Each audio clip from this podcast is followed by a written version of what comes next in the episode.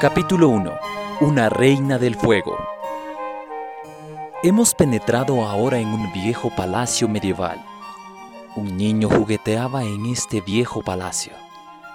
El niño sube una escala. Nosotros debemos volvernos niños para subir la escala de la sabiduría.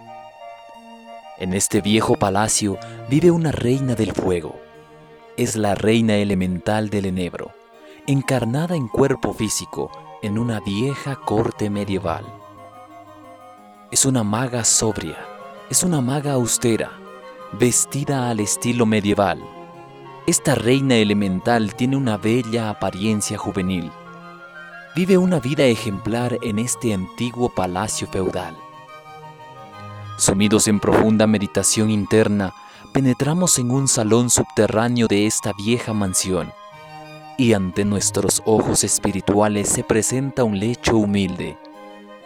Una dama sublime y algunos santos maestros que asisten a esta reina elemental del enebro, encarnada en plena edad media en cuerpo físico.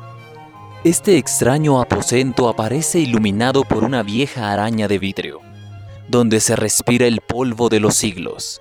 Frente a aquel lecho, de una vasija de hierro humeante se desprende un humo vago y delicioso. El fuego arde intensamente debajo de esta vasija. Hierve un líquido y entre el líquido la planta del enebro. El líquido de aquella vasija es el agua pura de la vida, entre la cual aparece el árbol del enebro. Esta es la planta de los reyes divinos tres cipas chifchas de Bacatá practicaron el culto del enebro. Todos los reyes divinos de la antigüedad practicaron el arte regio del enebro. El mantra del elemental del enebro es Kem Lem. El elemental del enebro parece una bella niña.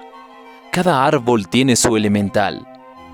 Todos los elementales del enebro obedecen a esta reina elemental encarnada en este viejo palacio medieval.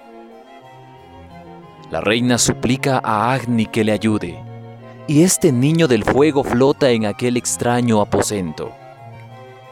El elemental del enebro obedece, y entre el humo de la vasija aparecen algunos maestros de sabiduría. El humo del enebro forma un cuerpo gaseoso para que el ángel invocado pueda vestirse con él y hacerse visible y tangible en el mundo físico. Todos los reyes divinos de la antigüedad practicaban el arte regio del enebro para conversar con los ángeles. El invocador debe beber un vaso del enebro durante el rito. Los chakras entran en actividad con el rito del enebro cada árbol tiene su elemental. Estos elementos de los enebros obedecen a esta reina del fuego, que estuvo encarnada en la Edad Media en una corte fastuosa. Ahora la reina del enebro cultiva sus misterios en un templo subterráneo de la tierra.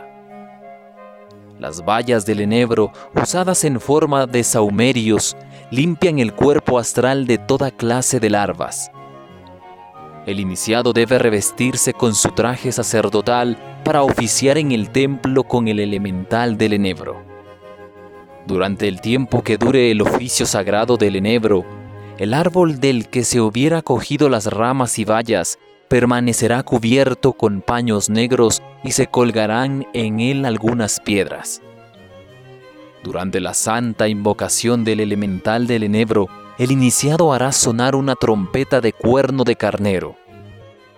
El elemental del enebro forma con el humo un cuerpo gaseoso que sirve de instrumento al ángel invocado. Si la invocación es digna de respuesta, el ángel invocado concurrirá al llamado y se hará visible y tangible en el mundo físico para conversar con quien lo llama. Mil veces podrá llamar el indigno y no será escuchado porque para el indigno todas las puertas están cerradas, menos la del arrepentimiento.